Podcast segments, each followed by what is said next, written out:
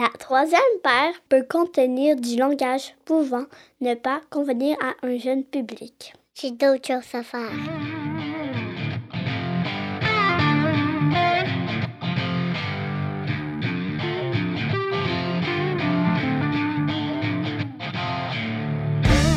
Salut tout le monde, bienvenue à la troisième paire cette semaine. Chris, on parle de quoi?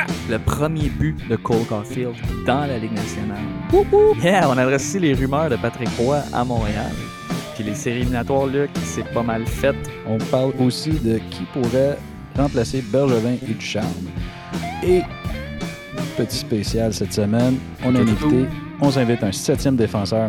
Yes! Alright, la troisième paire. Let's go! Bon épisode.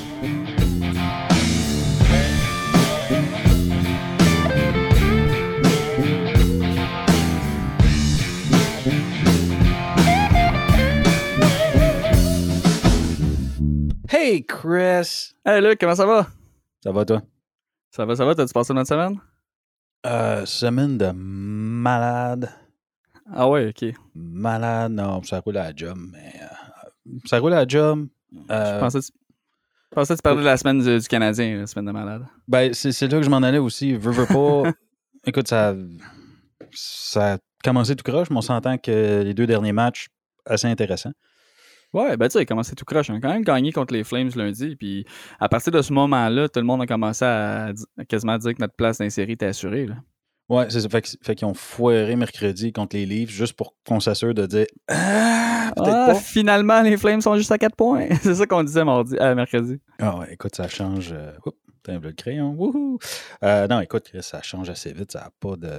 Ça a pas d'allure. Mais au moins dans les deux derniers matchs, euh, victoire, victoire assez convaincante contre Winnipeg. Là, on s'entend qu'ils ont dominé. Ouais. euh, ils ont pas mal dominé la, la partie. Mhm. Euh, Winnipeg, c'est parce qu'ils ont réussi à scorer sur euh, les quelques opportunités qu'ils ont eues, parce qu'honnêtement, le Montréal leur a pas donné grand-chose. Euh, les Sens, je veux dire, les Sens ont joué comme les Sens jouent depuis, depuis quoi, le mois de mars à peu près, quand ils sont, ils sont mis à rouler un peu plus. Ouais. Le Canadien s'est battu euh, un petit peu plus que contre soi-même, mais somme toute, je veux dire, ils s'en sont bien sortis. là. Ben écoute, c'est c'est la première fois, tu sais, quand que je compilais un peu les statistiques de la semaine. euh, bon, j'ai, j'ai, j'ai- on dirait que je le savais, mais visuellement marquant, j'ai vu 6 points sur 8. Ça faisait longtemps qu'on n'avait pas euh, plus que la moitié des points là, possibles à aller chercher. Fait que déjà, ça, c'était encourageant. Ouais. Ben, la semaine passée, on se disait fallait au moins. On souhaitait 4. 4, Ouais, ça aurait exact. déjà été pas pire. Ouais, 6, ça- c'est bon. c'est- parfait.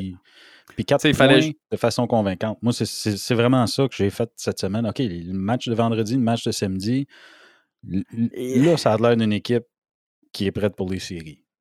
Ouais, puis tu sais, cohésion dire, dans le jeu, c'est c'est pas mal plus encourageant. là. Il reste juste 6 matchs, puis euh, tu sais, c'est- vraiment l'objectif, je pense, c'est d'entrer euh, dans les playoffs avec un petit upswing comme ça. Fait regarde, si ça commence là, puis qu'on peut bien jouer les 6 matchs qui restent, ça va bien regarder. Il y a juste la seule affaire qui m'a gossé un petit peu, euh, c'est les deux derniers matchs, vendredi et samedi. Oui, on a gagné, euh, mais les deux matchs, on était en bas, on traînait de l'arrière 0-2, là, quelque part dans le Mm. match. Euh, puis le coach, on dirait que lui, ces deux matchs-là, après la conférence de presse, il voyait juste du positif. Il disait, on commence à trouver, euh, on commence à trouver notre, euh, notre chimie, puis, puis j'ai bien aimé ce que j'ai vu. C'est ça l'identité du Canadien. Mais l'identité que je veux pour le Canadien, c'en est pas de une qui- qu'il faut qu'il joue du catch-up hockey à chaque match. Là. Non, mais contre, contre Winnipeg, je trouvais. euh, ça a quasiment été plus des bad luck qu'autre chose parce que il, il dominait.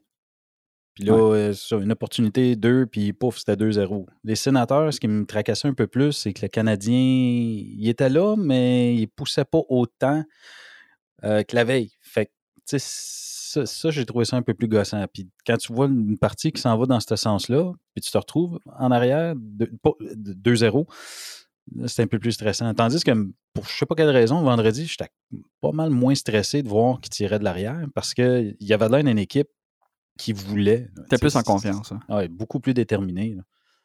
OK. Euh, ben, tu sais, ça a fait en sorte que là, maintenant, première des choses, euh, puis on va le voir dans le survol de la conférence, mais les matchs en main, c'est fini. là. Les équipes en haut puis en bas de nous, ils ont le même, match, le même nombre de matchs que nous autres. Mhm. Euh, cette semaine, on joue euh, ce soir lundi contre les Leafs, mercredi contre les Sens, jeudi contre les Leafs, samedi contre les Leafs. Ça fait que ça va être euh, une semaine bleue là, à part pour, euh, À part pour le match contre les Sens, euh, si je peux vous rappeler un peu notre fiche contre ces équipes-là, on a deux victoires, cinq défaites à date contre les Leafs. Et puis, euh, quatre victoires en neuf matchs contre les Sens. Fait que, fait que ça sera pas, euh, ça sera pas la semaine la plus facile. Excuse, mon micro tombé. Ce sera pas la semaine la plus facile nécessairement. euh, Seulement la troisième paire. ah ouais. Exact, mais tu sais, c'est que euh, où je m'en allais avec ça, c'est que les il y a les Jets, euh, excuse-moi pas les Jets, il y a les Flames qui sont en arrière de nous. Oui, ils commencent à se distancer, mais eux, euh, leur fin de calendrier, c'est pas mal contre les euh, contre les Canucks puis contre les Sens. Fait que, tu sais, il y a rien de fait encore. Euh, Il y a des tendances qui se dessinent, mais faut que le Canadien continue à bien performer là, parce que ils sont pas encore, ils ont pas encore clinché leur spot. Non, puis les, les Canucks, c'est un peu la montagne russe. Là. Ils ont, quand ils sont revenus de leur congé de COVID, euh, ça roulait fort. Mm. Euh, ils avaient écrasé les. euh, ben, écrasé. Le score n'était pas si énorme que ça, mais ils avaient totalement dominé euh, les Maple Leafs. Um, puis là, je me rappelle plus pour samedi soir, mais il était rendu à comme trois défaites de suite. là. Fait que c'est ça. En même temps, si tu regardes Calgary, là, c'est loin de c'est loin d'être une équipe super inspirante non plus. là. Fait que- Ouais, ouais, c'est pas très, très convaincant. Moi, je regarde bien plus par en avant. À l'heure actuelle, on est à deux points des Jets. Je vais être Mhm. bien honnête avec moi, j'aimerais bien plus. Si on dépasse les Jets, ça veut dire qu'on affronte les Oilers. Euh, ça veut dire qu'on joue contre une des équipes contre qui on a très bien joué cette saison, contre une des équipes contre qui on a le mieux joué cette saison. Puis ça laisse les Leafs puis les Jets se battre entre eux puis se puis sortir une de ces deux équipes-là. là. Fait honnêtement, scénario idéal, là, le Canadien est en feu en ce moment. Euh, dépasse, euh, dépasse les Jets, puis on start les séries contre les Oilers, puis après ça, tout peut arriver. là. Mhm, mhm. Puis même, euh, je sais pas ce qui est arrivé dans les dernières semaines avec les Jets, là, mais on s'entend que l'équipe qu'on a vue vendredi, il n'y a rien à voir avec l'équipe qui était en train de clencher le Canadien au début du mois. là. Non, je sais, je sais pas. Pourtant, ils ont les, les- leurs bons éléments sont aussi visibles. Dubois, il est là, puis il fait sa job, mais ouais, l'équipe est. C'est pas pourtant, ça- il y avait de l'air à dire que pour X raisons, euh, Mark Shifley, c'était très difficile dernièrement. Euh, mais c'est ça, je dis, tu regardais jouer, puis il y avait beaucoup moins. Il y avait beaucoup plus de distance entre les attaquants et les défenseurs, ce qui a facilité la, la- la- la job aux Canadiens. Puis c'était pas ça qu'ils nous ont montré dans, les premiers matchs qu'on a joué contre eux autres. Fait que je, je sais pas ce qui se passe là. euh, je, je sais pas si eux sont en train de, pogner leur, leur, euh, leur downfall au, au niveau du, du calendrier, mais c'était. Je sais pas, C'était weird de les regarder jouer. OK. Là, là, il y avait de l'air de l'équipe qui, justement, en avait perdu euh, 4 de suite ou de quoi de genre. pendant ce temps-là, t'as le Canadien qui a quasiment deux trios de la Ligue nationale au complet euh, à l'infirmerie, puis c'est là qu'on se met à gagner. Eh oui, écoute, c'est quoi? C'est euh, Gallagher, Tatar, euh, Byron, Price, Drouin. Drouin, Weber. On s'entend Drouin, il faut ces- pas en parler. là. faut en parler, mais gentiment. Euh, mais t'imagines, tu sais, recul d'un an ou deux, déjà Price, We- Weber blessé, rajoute Gallagher à ça, oublie ça, man. C'était comme, c'était fini, là. Fait qu'au moins, je trouve ça encourageant de voir que l'équipe est en train de se rallier un peu, Ben, qui donne des performances intéressantes. C'est parce que on le s- il y a plein de jeunes qu'on le sait qui sont prometteurs, sont bons. On en a parlé récemment. L'équipe leur faisait juste peut-être pas assez confiance. Là, ils n'ont pas eu le choix. Ils n'ont pas eu le choix. Fait que là, ils font jouer Caulfield, ils font jouer euh, Suzuki, Keke en masse, ils changent les trios, ils essaient des choses. Romanov, regarde, il est en train de prendre sa place quasiment. Il, Même il va finir Evans, premier euh, défenseur. Evans, il a joué du gros Ben hockey ouais. cette semaine. Là. Ah ouais, c'est un gars qui a montré que, regarde, je veux pas que tu me renvoies dans les estrades. là. Primo a super bien joué samedi. Euh, fait que, tu sais, un moment donné, on n'arrêtait pas, de le dire, de laisser la chance aux jeunes. Là, il était peinturé dans le coin, il n'y avait pas le choix. Ils ont laissé la chance aux jeunes, puis regarde, là, c'est, c'est du charme qui paraît bien. C'est, c'est du charme qui paraît bien, mais c'est lui qui a mis Caulfield sur la glace en prolongation, tu sais. Ouais, D'ailleurs. J'ai, euh, j'ai, j'ai, euh, ben, cette prolongation-là, puis la dernière que le Canadien avait joué, j- j'ai aimé de la façon qu'il a managé son, son- ses, ses effectifs. Puis là, la, la même affaire, je trouvais, tu sais, il a quand même mis. C'était quoi au début? Tu avais Petrie. C'était-tu Dano qui était au centre? Avec ça? Toffoli. Le premier chiffre euh, sur, euh, en prolongation. Oh, ouais, je me souviens pas. Anyways, tu sais, il, il- il mixe un peu plus où est-ce que tu peux avoir un gars offensif, tu as un gars qui est un peu plus responsable, puis là, tu as Petrie qui, qui honnêtement, euh, regarde, allô, c'est Petrie qui est, il est revenu. Là. Ah ouais. Ça, fait, ça fait une semaine, là, il, a, il a recommencé à jouer comme qu'il jouait au début du calendrier. Il est en train de se, de se négocier une nouvelle, euh, un nouvel item là, sur le menu du McDo. Ah, écoute, euh, si c'est ça qui le, qui le motive, là, n'importe quand. N'importe- bring it on! Euh, pas comme Monsieur Croquette. Non, non. dit, ben, on, en reparlera un peu tantôt, là, parce que moi, j'ai. Regarde, là, je, je trouve qu'il y a beaucoup de la conversation qui s'en allait d'une direction où est-ce que personnellement, je suis pas d'accord, mais on, on ramènera ça tantôt. Là. Ouais. Je pense que je sais où tu en es, hein. puis, puis, puis on n'en a pas parlé encore, mais euh, oui, bien ben, ben intéressé à ça.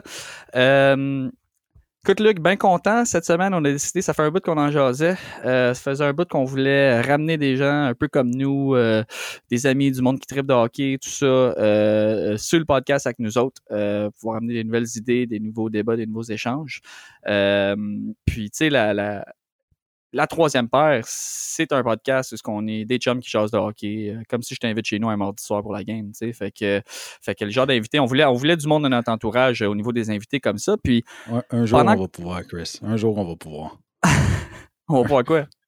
On va pouvoir- pouvoir vraiment se rejoindre chez vous ou chez nous. Ouais, ben écoute. euh, un- oui, exactement. Un jour, on va pouvoir. Pour l'instant, on fait ça de façon virtuelle.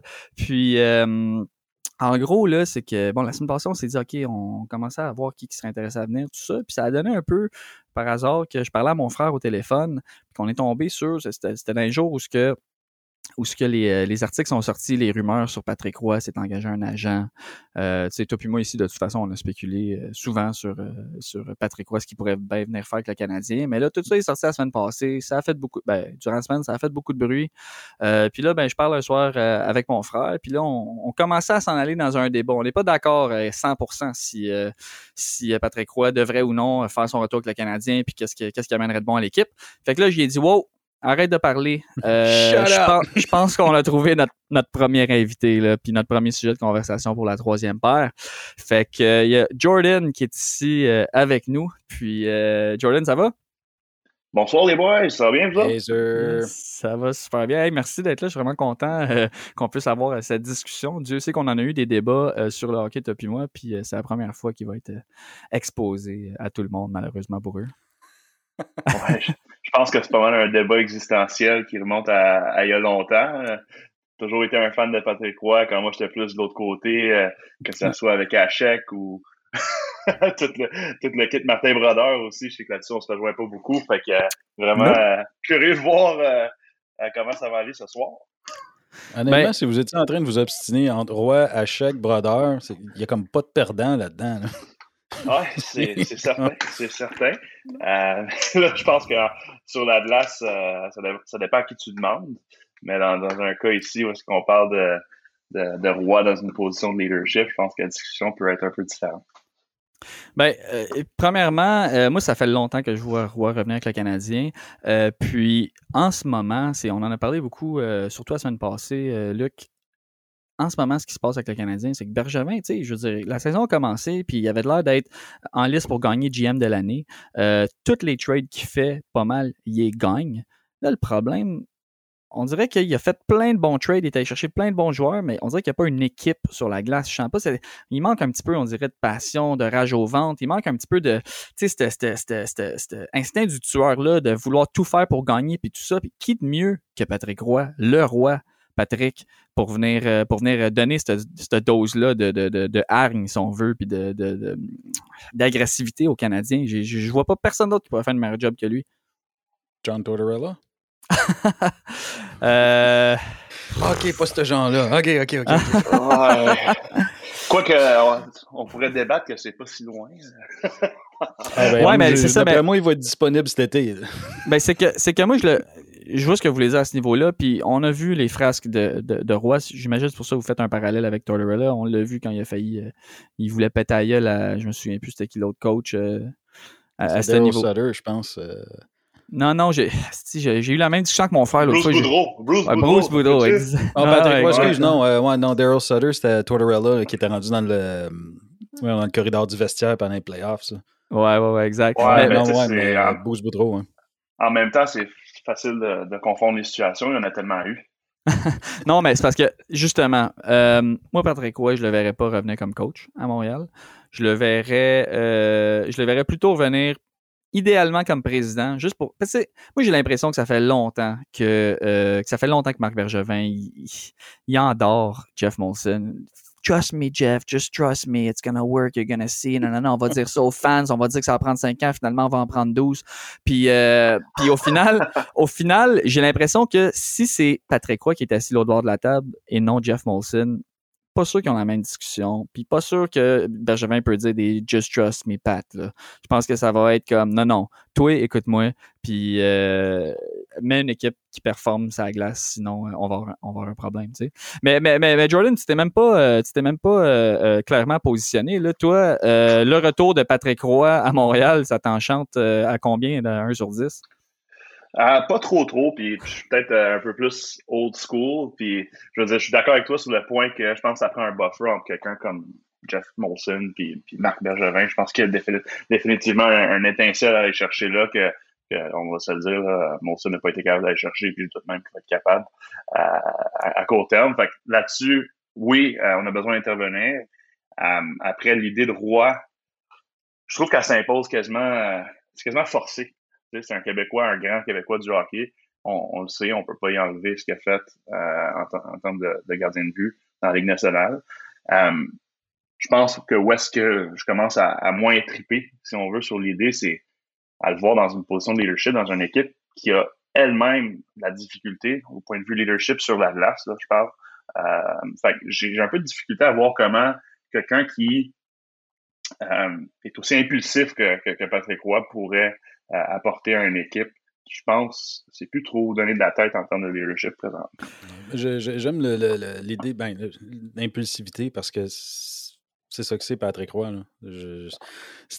C'était plus ou moins clair pourquoi il est parti du Colorado, mais il y avait beaucoup de rumeurs qui disaient que c'était justement ça, qu'il n'y avait pas assez de contrôle sur le, contenu de son équipe. Ah, lui, il voulait être GM et coach. Je, ben, ça. je pense que c'était même ça le Comme non, non, moi, ça, c'est ma job, ça, c'est la tienne, ça, c'est fait c'est à ce niveau-là, c'est que si, si tu l'amènes, faut que tu lui donnes la place. Mais c'est pour ça que c'est engagé un agent aussi. Hein. Je pense qu'il a réalisé qu'il a besoin de mmh conseils. Il a besoin d'être conseillé sur, sur, comment structurer son. T'sais, lui, il prenait juste des contrats d'un an, je pense, quand, quand, il, quand il était prêt à revenir dans la Ligue nationale la première fois. Euh, il voulait juste signer un an à la fois. Il voulait des responsabilités qui étaient peut-être pas super claires. Euh, là, d'avoir un agent qui gère d'autres coachs dans la Ligue nationale puis d'autres GM, ça va faire en sorte qu'il y en a un qui va lui dire regarde, avec une chose à la fois, puis voici le genre de, deal qui va, qui va t'avantager puis te mettre dans des conditions de succès. Ça a changé aussi. C'est-tu une question de. Est-ce que, est que, est que cet homme-là a de la difficulté avec l'autorité, d'après vous? Hmm. Bonne question. Je sais pas. Euh... Tu sais, des gens partant, un gardien de but, en partant de par sa nature, c'est complètement différent de n'importe quel autre joueur qui va avoir sa glace. Fait que je sais pas s'il y a un peu de ça ou est-ce que tu, tu, tu, contrôles à peu près tout de ce que tu peux contrôler quand tu es dans net. Fait que je, je sais pas s'il y a de ça qui, qui, qui, vient avec lui. C'est probablement de ça aussi qui a fait qu'il y a eu autant de succès. Mais, mais c'est ça, je, je, je suis pas sûr qu'il est prêt à. He's not ready to play nice. Ce qui c'est bien, sa personnalité, mais en même temps, dans le hockey d'aujourd'hui, non, non, tout le monde a une job assez spécifique, puis sont même souvent, ils créent des nouvelles jobs, des nouveaux postes qu'il n'y avait pas avant. C'est parce que ça va vite, c'est parce que de, à partir de l'année prochaine, on va avoir 32 équipes. Tu sais, c'est. Fait arriver puis vouloir tout contrôler, ça, fait, peur. Je me demande à des fois, puis c'est pour ça que je vous pose la question, on, connaît tous la, comment les Canadiens de Montréal aiment contrôler l'image, comment que leur euh, département de communication leur, euh, leurs mains sur pas mal toutes. Euh, des fois, je pense à ça, puis j'ai de, la difficulté à voir comment qu'un gars comme Roy pourrait cadrer là-dedans. surtout avec quelqu'un comme Jeff Molson à la tête. Ça serait assez difficile. Ben, encore une fois, c'est pour ça que je l'aime. Tu sais, je veux dire, le rôle de coach, c'est une des jobs les plus high profile à Montréal. je veux dire, euh, il y a des conférences de. Je suis sûr que personne au Québec qui fait des conférences de presse plus souvent que le coach canadien de Montréal. Fait que pour ces raisons-là que tu viens de dire, encore une fois, Roy comme coach du Canadien de Montréal, c'est peut-être un peu too much. On parlait des, on, parlait moi puis Luc que des fois Duchamp il a de l'air un peu niaiseux en conférence de presse puis il dit pas grand chose dans ses réponses. Mais ça, je pense que je pense que l'équipe de communication du CH ont pas, pas de misère avec ça. C'est bien correct. Moins t'en dis, mieux ça va être. Puis une fois de temps en temps, on dit qu'il est transparent parce qu'une fois de temps en temps, ils disent oh, il est blessé au poignet, c'est puis ça. Mais de manière générale, 95% de ce qu'il dit en conférence de presse, c'est du vent. Là, euh, pour en revenir à Roy, cependant, il y a quelque chose d'intéressant qui s'est passé depuis que les rumeurs sont sorties. Euh, sur ben, les rumeurs, le fait qu'il s'était engagé un agent, puis que là, il allait peut-être euh, euh, revenir dans la Ligue nationale, tout ça. C'est arrivé quelque chose de très, très, très intéressant. Bob Hartley a gagné le championnat de la KHL. écoute, pas tout seul, avec Ilya Kovalchuk et Alexis Emelin comme co-capitaine. ça, fait, ça fait de lui un quintuple champion à travers cinq ligues différentes. Euh, Ligue junior majeure, AHL, NHL, Ligue suisse, KHL. D'après moi, là, Bob Hartley en ce moment, c'est le meilleur coach qui est en vie euh, au niveau du hockey. Puis euh, il est québécois. il y a des, j'ai entendu des rumeurs comme quoi qu'il voudrait peut-être une dernière run dans la ligue, même s'il dit pas être intéressé. On connaît la game PR à ce niveau-là. Mais surtout, surtout, surtout, lui et Patrick Croix ont gagné ensemble. Et puis c'est là que je pense que soudainement, il y a quelque chose d'encore plus intéressant d'avoir les deux qui travaillent ensemble et qui essaient d'amener une nouvelle, euh, nouvelle culture, mais surtout une nouvelle Coupe Stanley à Montréal. Ça pourrait, euh, je, pense que chaque fois qu'il y, a un Québécois qui fait du bruit dans, une ligue quelconque, que ce soit ici en Amérique du Nord ou à l'extérieur, il y a toujours euh, un peu d'espoir. De, de, Hartley, j'aurais rien contre le fait de le voir à, Montréal. Je pense que ça serait assez intéressant. Maintenant, à quel point c'est probable, euh, ça, je ne sais pas vraiment. Euh, il y a une affaire, Jeff Molson, il a tout un joker dans sa poche pour convaincre des gens, puis c'est l'argent.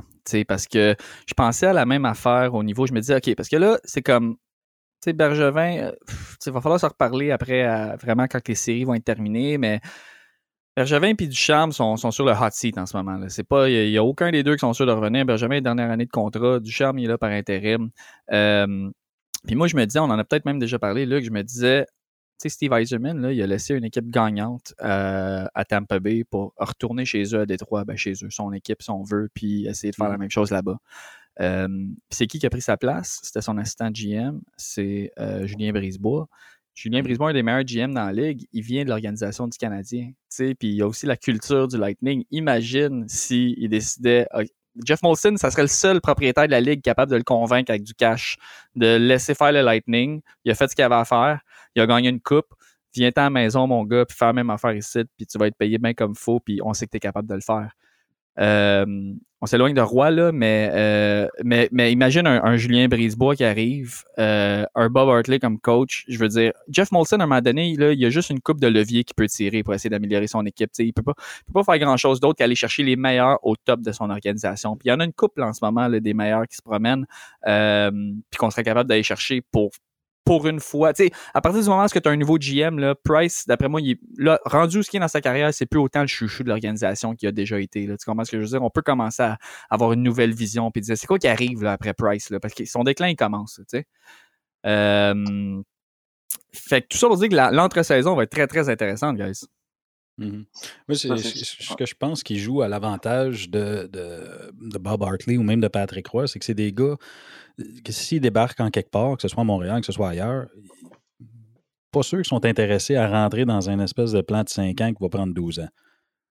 fait que là, les attirer avec le Canadien qui a une équipe assez intéressante où est-ce que tu te dis, OK, c'est juste une coupe de tweak ici et là, peut-être même juste niveau caractère, ça devient pas mal plus intéressant pour des gars comme ça qui, eux, ils veulent gagner tout de suite. Un an ou deux, mais ils veulent pas attendre 5, 6, 7, 10 ans je pense que ça va être important. Hein, puis le choix est quand même euh, crucial parce que au bout de la ligne, je on peut dire ce qu'on voudra. Là, Benjamin, ça fait longtemps qu'il travaille sur l'équipe euh, actuelle, mais il y a encore du développement à, avoir. je veux dire, on n'a pas terminé. Euh, il y a des gros joueurs, des jeunes joueurs qui sont assez fragiles. on voit un Suzuki qui c'est up and down. on voit quelqu'un comme Cole Caulfield qui va avoir besoin de beaucoup de structure. je pense que ça va ça va prendre un certain type de caractère pour être capable de venir souder tous ces morceaux-là ensemble et d'assurer vraiment que ça s'en va quelque part et qu'on ne fait pas juste recommencer ben, sur un autre GM encore une fois. Tu mets le doigt dessus parce que c'est ça. Je pense qu'en ce moment, c'est un problème de culture. Parce que le talent, il est là. Je veux dire, on est supposé sur papier d'avoir une des meilleures équipes de la Ligue ou au moins de la division. Problème de culture. Cette semaine, quand ils ont dit qu'ils rappelaient, euh, qui c'est qu'ils rappelaient? Ils rappelaient Paling, puis ils rappelaient.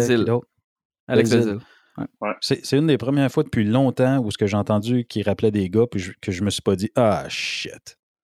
Ben écoute, euh, fait que je me dis ça, c'est comme pas mal intéressant. Là. Quand tu dis qu'on va rappeler des gars de Laval, puis que t'es pas en train de te dire ça y est, c'est fini, euh, ça va être tout croche cette semaine. Puis... Ben écoute, euh, first, là, premièrement, kudos au, au, Rocket. Là. Je veux dire, ils ont la meilleure version de leur équipe qu'ils ont depuis très, très longtemps. Je suis certain que Joël Bouchard a, un grand rôle à jouer là-dedans. Deuxièmement, kudos à Payling, qui, tu sais, on, bon, on connaît son histoire, puis euh, il est retourné à Laval, il a eu de la difficulté. Là, ça fait plusieurs, plusieurs matchs que c'est le meilleur joueur et de loin le premier centre euh, du Rocket.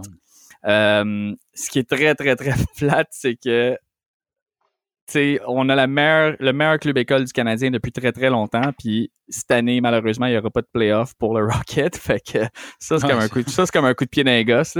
Honnêtement, je veux dire. Euh, ça vous pouvait pas arriver quand il y avait le Five qui était là et qu'on manquait les playoffs à toutes les années pendant, je sais pas, 5-6 ans en ligne. Finalement, on est là avec la meilleure équipe depuis longtemps, puis il n'y en aura pas de playoff, il n'y a, rien, le sweet fuck all. Fait que je comprends bien Bergevin dire OK, ben les bons, on va y rappeler, sinon on va garder sur le taxi squad, euh, on va peut-être en avoir besoin. Ben ouais ce qui, nous ramène, euh, moi en tout cas, ça me fait penser à cette discussion-là, ça me fait penser un peu à Joël Bouchard. Quand on pense à la succession à, la tête du banc du Canadien, euh, je ne sais pas pour vous, mais personnellement, Duchamp, je ne sais pas. Euh, je ne sais pas si ça va être quelque chose qui va être pour le long terme pour le Canadien. ça regarde pas bien, en tout cas. Ça regarde, c'est ça. C'est vraiment, je pense que c'est assez fragile. quand je regarde Bouchard, par exemple, moi, j'ai toujours vu comme un candidat très sérieux. Maintenant, à court terme ou pas, j'imagine que euh, ça, peut être débattu. Ouais, ben, l'affaire que Joël Bouchard, malheureusement, c'est que j'ai l'impression que le Canadien vient de brûler sa carte de rookie coach avec, euh, avec Duchamp. C'est dur c'est un hard sell de dire on amène un deuxième rookie coach consécutif parce que ça n'a pas marché avec le premier.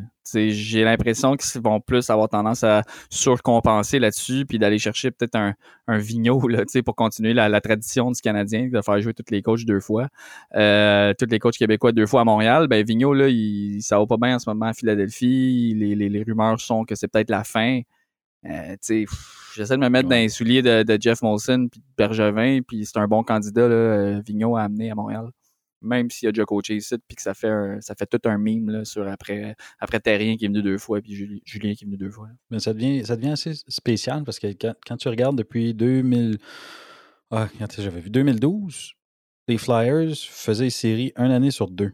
Donc, comme 2012, ils font, 2013, ils font pas. 14, ils font, 15, ils font pas puis ça, ça s'est continué avec Vigneault. Fait que c'est un peu. Est-ce est qu'il a réussi à amener une équipe médiocre en série? Ou est-ce qu'il y a eu de la misère à, garder le cap avec, avec une équipe qui était quand même. qui avait du potentiel intéressant? Ben, tu sais, il y a toujours. c'est ouais, ça. Il y a toujours hérité d'équipes qui, qui, qui, avaient le potentiel d'être bonnes. Puis il a réussi à faire des belles choses avec, mais jamais des amener euh, le plus loin possible. si on regarde, le plus proche qui est arrivé, c'était avec les, les Canucks. Puis c'est mmh rendu en finale, je pense que c'était en 2011. Avec les Rangers, euh, on savait que c'était une équipe dangereuse, mais ils n'ont jamais vraiment, euh, vraiment été contender. puis ben, avec les Flyers aussi, même affaire l'année passée, on disait que c'était une méchante équipe, mais regarde, c'est rien passé là non plus. Là. Mmh Ce serait pas mon premier choix je pense qu'un coach exceptionnel, avec autant d'années dans la Ligue nationale, il va trouver un moyen d'aller chercher une certaine constance, d'aller jusqu'à un certain niveau. Puis pour, on, pour revenir sur, sur, la possibilité d'avoir un gars comme Patrick Roy dans l'organisation, que ce soit euh, en termes de coach ou en termes de GM, c'est justement, c'est un, autre exemple de quelqu'un que, en termes de coach, qui n'est pas allé jusqu'au bout, que ce soit dans la Ligue nationale, que ce soit dans la Ligue junior majeure du Québec, euh, il y a eu des, belles saisons, euh, des très belles saisons même avec les remparts, mais jamais, c'est jamais allé jusqu'au bout. Puis ça, vient à, demander est-ce que est-ce que c'est la personne qui pourrait amener les Canadiens? à, cet endroit-là. Ben, tu sais, je veux dire, en 93, quand le Canadien a gagné la Coupe, il n'y avait pas une équipe, là, honnêtement, pour gagner la Coupe. Euh, puis, je veux dire, Patrick Roy n'était peut-être pas coach, mais à ce niveau-là, il a quasiment eu l'impact d'un coach en étant le gardien qui réussissait à motiver ses coéquipiers en, en arrêtant tout, en ayant toujours C'est sûr et certain que c'est peut-être plus un, un, personnage de capitaine qu'il y avait plus que d'autres choses. Mais tu sais, il y a le. Moi, je pense qu'il y a le, le, le, tu, regardes ce gars-là aller, puis il accepte pas de perdre. Puis comment est-ce que tu peux être dans l'équipe? Euh, dans la même équipe que lui puis de, puis de traîner les pieds. moi, je vois comme c'est presque impossible. comment est-ce qu'un Carey Price peut pas être au sommet de sa forme en ayant un Patrick Roy là, qui, qui, est son, boss à quelque part dans l'organisation? Je veux dire, à un moment donné, ça rend tous les autres gars accountable en se disant Ouais, je vais avoir l'air d'un esti cave si je fais pas ce que j'ai à faire. C'est ça qui, tu sais, du charme, il n'y a pas cette prestance-là en ce moment.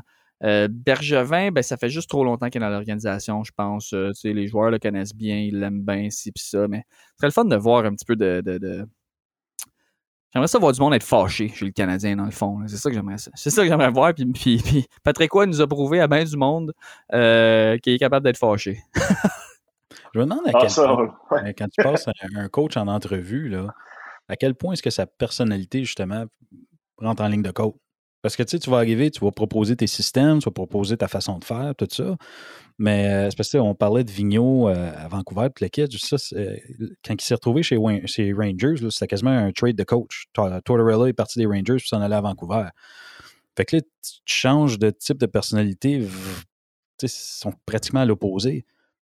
Fait que je sais pas à quel point où est-ce que tu peux arriver et dire OK, ben là, ça me prend quelqu'un qui va brasser à la cage, mais que je ne pas sur son système, ou si je m'en vais chercher quelqu'un qui est un peu plus doux, mais j'aime mieux sa structure.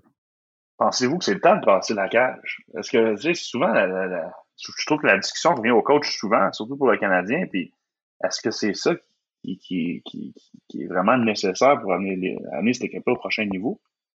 Ben, je pense que honnêtement, je pense que Bergevin a fait une grosse partie de la job déjà de, pour laquelle il avait été engagé. parce que souvent, c'est par mandat. C'est pas parce que tu as livré ce que tu avais dit que tu allais faire en te faisant engager que de facto, tu es la meilleure personne pour la phase 2. Euh, et, je pense que Bergevin, il a euh, bâti une équipe par le repêchage. C'est ça qu'il a dit qu'il allait faire, qu'il allait en faire une équipe euh, compétitive. Il n'y a pas tout à fait tort, du moins avec les moves qu'il a fait, c'est ça que c'est supposé être. il n'a pas sacrifié le futur de l'équipe en, gardant ces jeunes joueurs, puis en les développant, en allant juste faire des ajouts euh, pour combler des besoins spécifiques. Je pense qu'en ce moment, là, l'équipe qu'on voit, on avait des attentes très élevées. On disait que le Canadien pouvait peut-être gagner cette année. Mais en réalité, quand on regarde bien comme full line-up, on dirait que c'est dans 3-4 ans qu'on va être dangereux. Puis dans 3-4 ans, d'après moi, ça va être toute une équipe. Avec ce qu'on voit là sur la glace, avec les Caulfield, Suzuki, Keke, Romanov, Evans, il y en a d'autres qui s'en viennent. Euh, Surtout si tu parles des jeunes, parce qu'en ce moment, les gars qui, font rouler l'équipe n'ont jamais été repêchés par les Canadiens.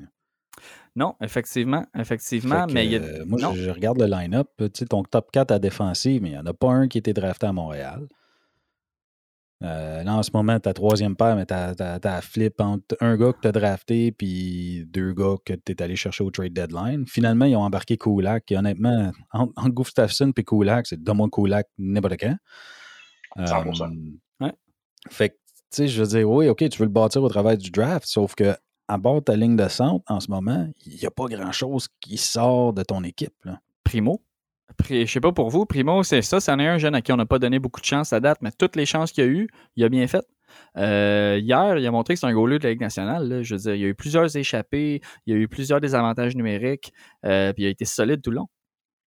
Oui, il s'est pas retrouvé tout nu avec des passes transversales d'en face euh, comme le samedi passé.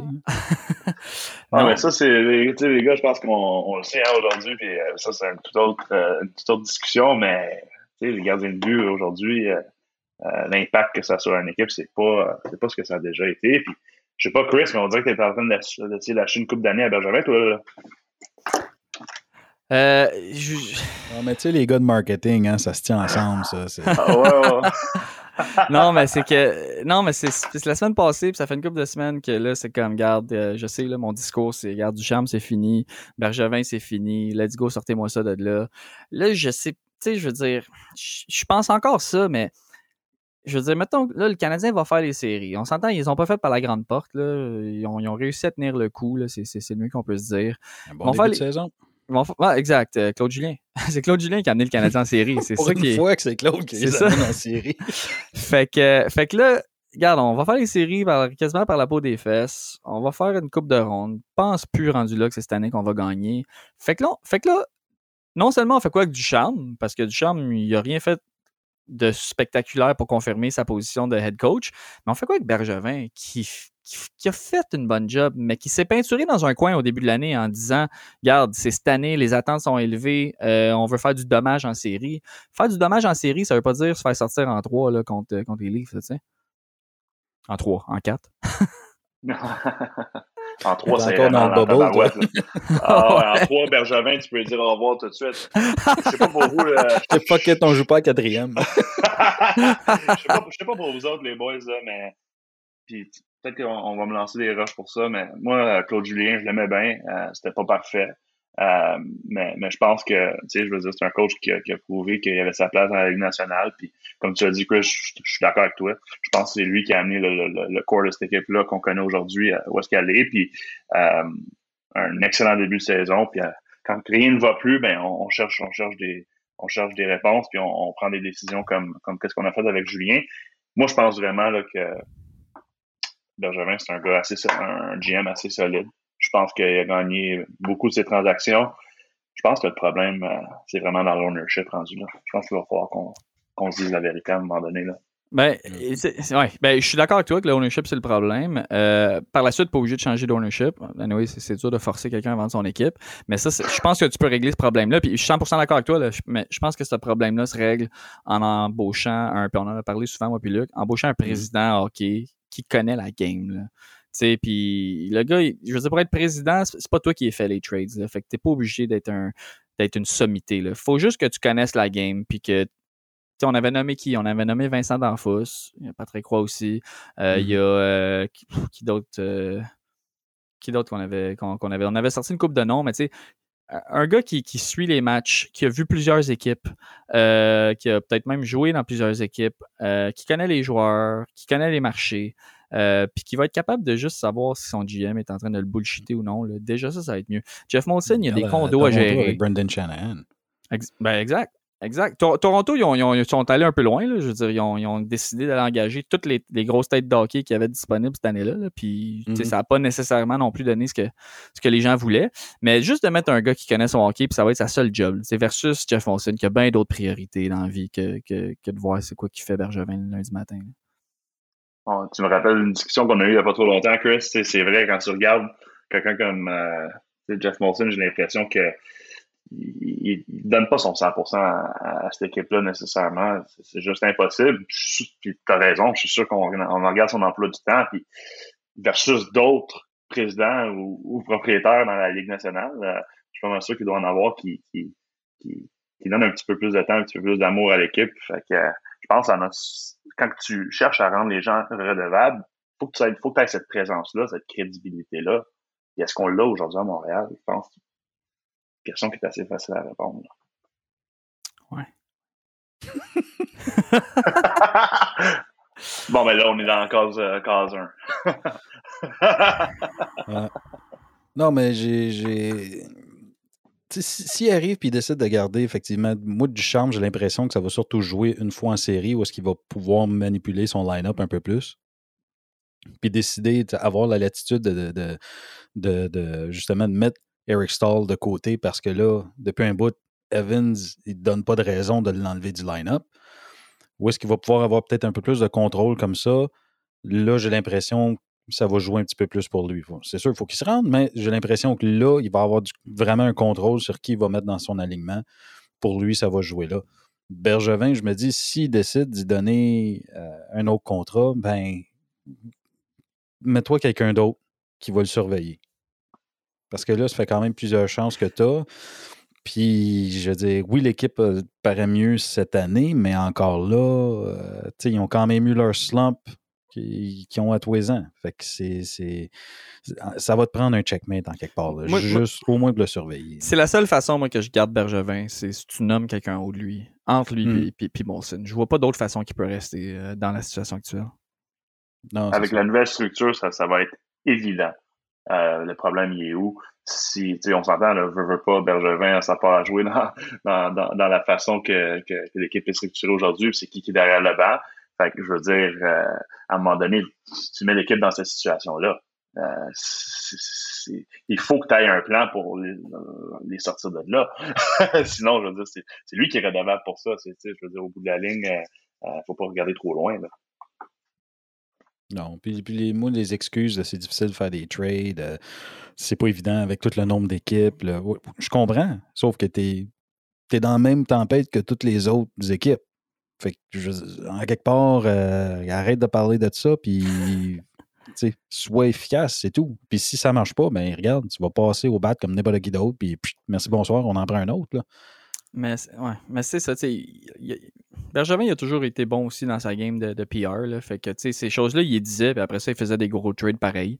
Euh, je me souviens pas, il avait sorti une, citation. Euh, avant le trade de, de Piquet, puis il avait dit que non, regarde, lui, il n'y a rien qui se passait, puis que avant la date limite, c'est pas là que c'est. Euh... C'était ça la date limite qui avait été tradé Piquet? Non, c'était avant. Non, euh, c'était pendant l'été. Ouais, c'était avant, avant, C'était après le repêchage pour qu'il paye le bonus. Euh, c'est ça, c'est ça. Parce qu'il était sorti puis il avait fait tout son beau speech comme quoi que non, il travaillait sur rien. Puis que je pense qu'il avait même spécifiquement dit que Piquet était intouchable.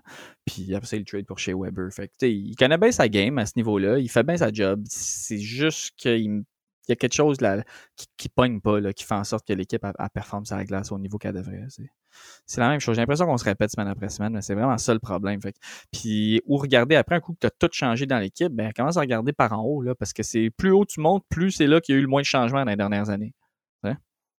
Mmh. Puis tu peux pas toujours arriver puis comme Hey! Asti, j'ai une idée. Hey! j'ai une idée. Oh, mais attends une minute, là. La première n'a pas marché, la deuxième n'a pas marché. Non, c'est ça. c'est quoi ton idée? Exact, exact. Ça arrive aux quelques années, euh, apparemment, de ce qu'on peut voir. ouais. Hey, ben, euh... tu sais, je veux dire. Vas-y, vas-y, vas-y. Euh, écoutez, je pense que ça, c'est peut-être pour une autre soirée, là, mais euh, on a parlé de bien des options aujourd'hui, puis toujours des, on regarde toujours des Québécois. puis je sais que c'est un, un, un, sujet assez touché, mais est-ce que est-ce que c'est la bonne chose de, vraiment continuer de, rechercher euh, le Québécois qui va venir faire la job, qui, à ton point, Chris, va vouloir euh, peut-être se préoccuper plus du, PR puis de l'apparence que, d'aller sur la puis jouer au hockey? C'est euh, toutes des réponses qu'on va avoir assez rapidement, moi j'ai l'impression. Puis je sais pas pour vous autres, mais j'ai bien hâte de voir que ça va donner. une chose à la fois, là, on, va, embarquer dans les playoffs, puis on va voir ce qui se passe là. Mais quand moi, j'ai shifté mon. Euh, j'ai shifté mes, euh, mes, mes, espoirs pour euh, d'ici une couple d'années. Je pense que c'est prometteur. Puis d'ici là, il y a bien des choses qui vont changer d'après moi. Moi, personnellement, ça a toujours été t'engages la meilleure personne disponible. Mais en ce moment, je sais pas trop. Tu sais, Gérard Galland, que ça pourrait être intéressant, mais Écoute, il y a de la misère à rester plus qu'une coupe d'années avec une équipe. Fait qu'encore là, c'est-tu sa structure, sa stratégie, c'est-tu lui? le pourquoi de la chose? Puis là, euh, avec là il parle pas français. On a, on a, entendu sortir de, de Détroit puis de Toronto sur Mike Babcock, tout à coup, euh, c'est un peu moins intéressant de l'avoir, même si c'est une super tête de hockey. Euh, fait que je. je... moi, je suis pas, pas du genre où est-ce que. C'est sûr que ça te prend quelqu'un quelque part pour faire le PR en français. Mais en même temps, je veux dire, écoute, si c'est un russe qui est, le meilleur coach euh, disponible en ce moment, Chris va chercher le russe, là. Tu sais, c'est pas. Euh, moi, moi, je veux une équipe gagnante. Point final. Ramenez-moi à, ramenez à coupe. Ouais. Un, des, meilleurs coachs avec, le Canadien, c'était de, tous les temps, ça a été Scotty Bowman. Fait que, euh, à un moment donné, regarde, va me chercher du monde compétent, that's Ouais. Ouais, je sais pas si le fanbase des Canadiens serait pas d'accepter ça. Hein. Je pense que tout le monde a leur opinion là-dessus, mais moi, je suis bien d'accord avec toi. Puis c'est sûr que là, euh, il y a quand même plusieurs options québécoises Ça table assez intéressante, on va se le dire. Là, mais malgré ça, je pense que ça a été quelque chose, c'est quelque chose qu'on a toujours regardé, euh, chercher euh, quelqu'un qui était québécois ou francophone. Là, puis je trouve que ça l'a souvent, filtrer les, des, des, bonnes options aussi. Bon. On peut-tu parler de Cold Caulfield maintenant? OK, il a scoré un but. Bon, non, non, attends, c'est pas rien que ça. C'est pas rien que ça. Non, non, mais écoute. Euh, c'est comment j'avais hâte. Quatrième match, que, c'était son quatrième qu'il a scoré? Euh, ouais, mais son, ouais, son premier, c'était lundi passé. je veux dire, il n'a pas eu de l'air de déplacer plus qu'il fallait dans toutes ses, performances. Fait que ça, moi, je me dis, c'est encourageant. Euh, puis tu vois aussi, j'aime la façon qu'il se positionne parce que c'est pas, c'est pas quelqu'un nécessairement qui, qui qui, va euh, vouloir va pouvoir gagner ses batailles à un contre un parce qu'il est si petit, mais je veux c'est intéressant ce qu'il fait. Ben, tu sais, je veux dire, euh, il, va falloir. Euh, je pense que c'est une question de caractère pour un gars comme Carfield. Hein. je veux dire, tu as raison, là, ça, ça, sa carrure fait que ça pourrait être difficile. mais tu sais, moi, je suis un, un, grand rêveur, hein, puis pense beaucoup à Martin Saint-Louis quand je parle d'un gars comme Carfield. Je pense que le parallèle est assez facile à, tracer. Maintenant, il y, a, certainement des différences dans les attentes qu'on a pour Caulfield. Euh, mais je pense que c'est quelqu'un qui, qui, tu sais, il, a l'air d'avoir la tête haute. Euh, on dirait qu'il, malgré qu'on fait brûler des étapes, on, dirait qu'il s'adapte vraiment bien. Moi, ce qui m'a surpris le plus, c'est que on parlait de lui comme étant un super bon marqueur, mais qui restait beaucoup en périphérie, à l'extérieur, puis c'est pour ça qu'il arrivait à se démarquer puis la mettre dedans. Euh, finalement, ce qu'on voit, c'est que c'est un joueur super responsable défensivement, qui sait comment se replier. C'est un gars qui est capable de faire des passes intelligentes. Euh, c'est un gars qui est, quand même assez rapide puis qui est capable de se démarquer. C'est surtout ça. Son but en prolongation, c'était purement, il s'est donné en cible à Petrie. Il a réussi à sortir du lot de joueurs, d'attendre la passe puis de la mettre dedans. Euh, après ça, le réflexe de la mettre dedans, je pense que tu peux être dans n'importe quelle dans n'importe quelle ligue, à n'importe quel niveau. Quand tu es un marqueur, tu vas toujours être capable de la mettre dedans. Si tu es capable de te démarquer en plus, ça veut dire que tu n'en as pas de joueurs autour de toi. Fait que tout le reste là, devient, devient moins important. Euh, fait qu'on a vu un joueur, moi je trouve, on a vu un joueur beaucoup plus complet que ce à quoi on s'attendait. Puis regarde, ça augure juste bien pour, euh, pour l'avenir, pour, pour, pour Caulfield puis pour le reste de l'équipe. Il est constamment en mouvement. Moi, c'est ça que j'ai aimé. C'est peut-être pour ça qu'il trouve les rumeurs veulent qu'il joue en périphérie, mais il est constamment en mouvement. C'est rare qu'il ait deux pieds euh, plantés dans la glace. Puis de toute façon, seul endroit où tu veux te barrer deux pieds dans la glace, c'est en avant du net. Puis je, le comprends, c'est pas lui qui va aller là. Euh, il fait quoi, 5 et 8, 5 et 9, je pense? Tu sais, as le défenseur, l'autre bord, qui fait 6 et 3 et plus. Ben, c'est clair, regarde, t'as pas d'affaire là. là mais il est constamment en mouvement, il est tout le temps en train de se replacer, il, est toujours en train de se placer dans des ouvertures aussi. Il est super intelligent, c'est ça, c'est le, hockey IQ, là, je veux dire. Le gars, il sait où se mm-hmm. placer, puis il sait comment, comment compléter des jeux. je pense que le match contre les Jets, 8 chances de marquer qu'il y a eu. Euh, 8 chances de marquer. D'habitude, c'est quoi? C'est rare que tu entends un joueur qui a eu plus que 3-4 chances de marquer quand il y a eu une grosse soirée. Là, Caulfield, 8 à Marouette. C'est, euh, ça, ça, en dit beaucoup sur le joueur, je trouve. Tu, tu l'as dit, Chris, le gars, c'est un marqueur. Il connaît son rôle dès son premier match à Montréal. 4 tirs. Euh, ou, même, ou même à Laval, 4 tirs. Il sait quoi faire. Il sait le rôle qu'il a joué. Il n'a pas peur de tirer, à, tirer, à, tirer quand il faut. Euh, fait que, tu sais, je veux dire, ça, quand tu vois ce genre de réaction-là d'un jeune qui arrive comme ça euh, de, de, Laval après avoir ces journées-là, euh, on s'entend, hein, pas, très longtemps. euh, Il y a trois matchs, euh, C'est ça, tu sais, c'est assez impressionnant. Puis, on, en tout cas, tu sais, moi, j'étais le premier à dire, ben, brûlons-le pas. C'est pas grave s'il vient pas à Montréal cette année. Là, c'est sûr qu'il y a une partie en dedans de moi qui, qui le voit jouer, puis qui adore euh, de voir ce qu'il fait aujourd'hui.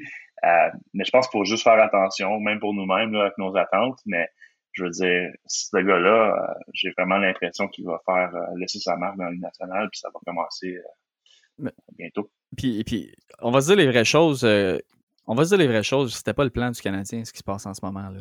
Je veux dire, le Canadien a complètement juste été, avait son dos au mur avec toutes les blessés qu'il y a là. Je veux dire, avant, il y avait, il y avait plus de rappels de disponibles first, puis ça avait l'air de faire l'affaire du Canadien, qui avait déjà dit, anyway, regarde, Caulfield, on n'est pas pressé, d'entendre. Moi, ça fait des semaines que je réclame qu'il donne sa chance. Je savais qu'il allait être super bon tout, de suite euh, et puis qu'il allait avoir sa place dans l'équipe. On, on l'équipe marquait pas. Il n'y avait aucune raison de pas l'amener. Fait que là, le fait qu'il y a des blessés, le fait qu'on soit capable de faire une place parce qu'on a besoin de lui, parce qu'on a besoin de mettre du monde dans des chandails, je trouve que ça fait quasiment un peu mal paraître le Canadien de ne de, de, pas y avoir donné une chance par je sais pas quelle raison. Tu, sais. Hmm. Tu le mets dans une méchante position hein. aussi en faisant ça, faut pas oublier. je veux dire, t'as le GM qui tire la patte, euh, le coaching, c'est pas clair clair. Euh, là, tu sais, d'après moi, tu à ça d'avoir une équipe dangereuse. On n'a toujours pas trouvé c'était quoi la solution pour, pour ça.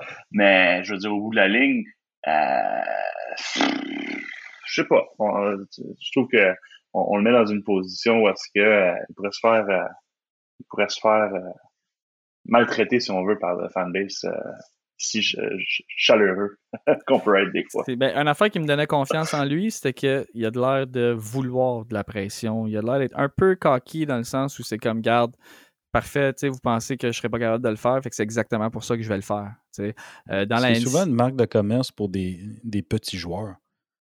Je veux dire, quand tu penses qu'il se fait dire, ce gars-là, maintenant, t'es trop petit, ça ne marchera pas. À chaque niveau, man, il a dû se faire rabaisser. Mais euh, à chaque, niveau, à chaque niveau, il a dû se faire dire ben non, man, tu vas pas réussir ou hey, je t'ai gardé parce que tu as une bonne vision, mais regarde, man, tu vas te faire démolir d'un coin. Ah, ben, regarde, j'irai pas d'un coin. On le gros gars, puis moi, je vais me placer où est-ce que je suis bon. Puis, tu sais, je veux dire, c'est. C'est ça, à la grandeur qu'il y a, au poids qu'il y a, c'est certain, certain, constamment. Puis même s'il a fait sa place dans NCAA, je suis sûr qu'il se l'est fait répéter une autre fois, puis à chaque année, puis régulièrement pendant l'année. ça me fait penser un peu Martin Saint-Louis dans, dans, le sens où il avait toujours de l'air bien tranquille, mais aussitôt qu'il mettait les pieds sur la glace, c'était un statement. Puis ça, ça vient avec des années des années à se faire dire T'es trop petit, tu vas pas réussir, t'es trop petit, tu te fais pas drafter, t'es trop petit, ta ta t'arrives, pouf, tiens, merci, bonsoir, t'es dans le top, t'es dans le Hockey Hall of Fame, fuck you. ouais. C'est euh, c'est euh, bien intéressant euh, ce niveau-là. Hey George, je regarde, je regarde le temps avancé, puis écoute, tu nous excuseras, c'est la première fois qu'on avait un invité. C'était tout bien clair dans ma tête qu'on a parlé de Patrick Roy, et de la situation de, lui, puis de la relation avec Montréal. finalement, on est embarqué dans plein de sujets, super intéressant, mais je sais que tu n'avais pas toute la soirée pour rester avec nous. Fait que, right, je me trompe pas, right? Je suis pas en train de gentiment de kick-off, là. Non, regarde, c'est correct. Chris, euh, je comprends le message. Écoute, euh, je pense que tu essaies de, de, créer une rupture euh, au niveau de celle que Patrick Roy a eue en 95. Mais regarde, on va voir si ça va être un point de non-retour ou pas. Hein. Ce qui est calme. Non, mais écoute, personnellement, je trouvais la discussion intéressante. Puis on s'était dit, Luc, que, que tu sais, parce qu'on n'aura pas 150 une liste de 150 invités. Fait que les invités avec qui on a eu des bonnes discussions, on risque de les ramener. Là. Fait que si jamais ça te tente, nous autres, on aimerait bien ça te revoir euh, ultérieurement. Euh, il va rester bien des affaires intéressantes à discuter avec les playoffs et sinon l'année prochaine. Hein. Fait que la porte est ouverte. Twitter n'est pas d'accord. Exactement. Bien sûr, les boys. Ben, merci d'avoir reçu aujourd'hui. Puis euh, n'importe quand, quand vous voulez. All right. Hey, bonne soirée. On se voit bientôt. Ciao, man. Bye.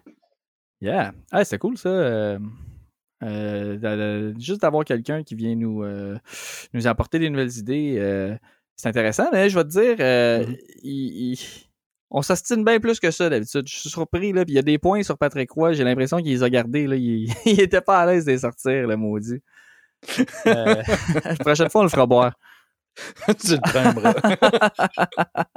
Enragé. Ouais, ouais. ouais. non, mais regarde, euh, c'est ça. C'est un concept qu'on avait discuté, puis je trouve ça. Euh, je trouve ça intéressant qu'on amène du monde, puis. puis je, c'est ça. Tout, le monde regarde la game de sa façon. c'est ça qui est intéressant. C'est ça.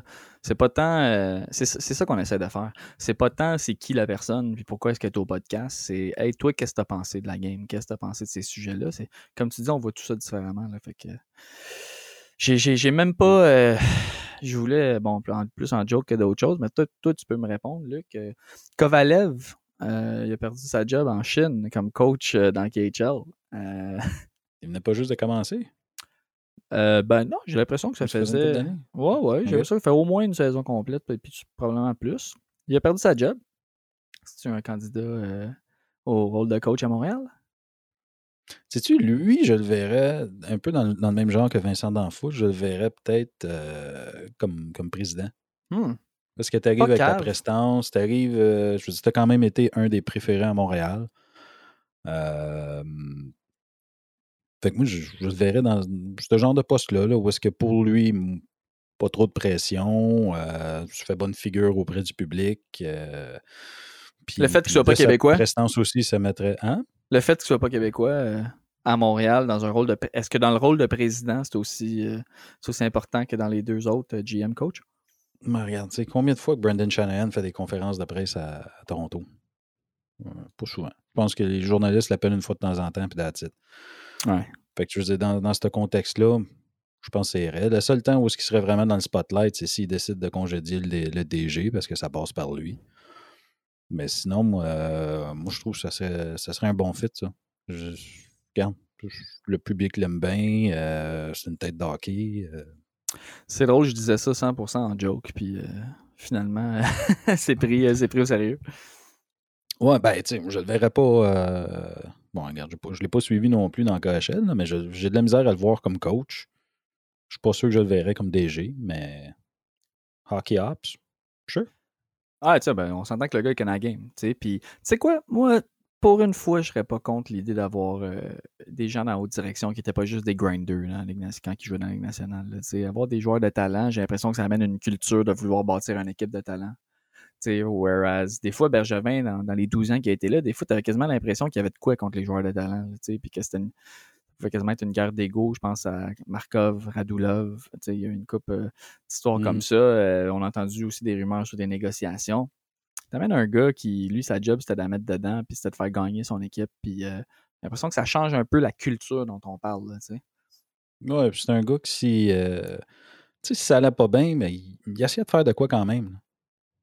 Ou quand il se fait, hey, tu rappelle, si, si vous vous rappelez pas de ça, vous irez voir sur YouTube, mais son fameux shift contre euh, Darcy Tucker, où est-ce qu'il a failli se faire geler par Tucker. Euh, C'était un coup à la tête, là. Il a perdu son casque tout, en beau tabarnak. Il fait le détour, garde la possession de la rondelle tout le long. Pour pas pogner une Il fait comme une espèce de sleazy dump vers Tucker pour qu'il aille chercher la rondelle, puis pow, il te le ramasse, là, tu sais. Ah, ça, là, c'était tu combinaison c'est- de... c'est de voir, c'est un gars que. Non, non, regarde, ça, ça passe pas. Puis je Ouais. trouve, on n'a pas de ça à Montréal. Là. Ouais, son pied à terre. Ouais, exact. Ben oui.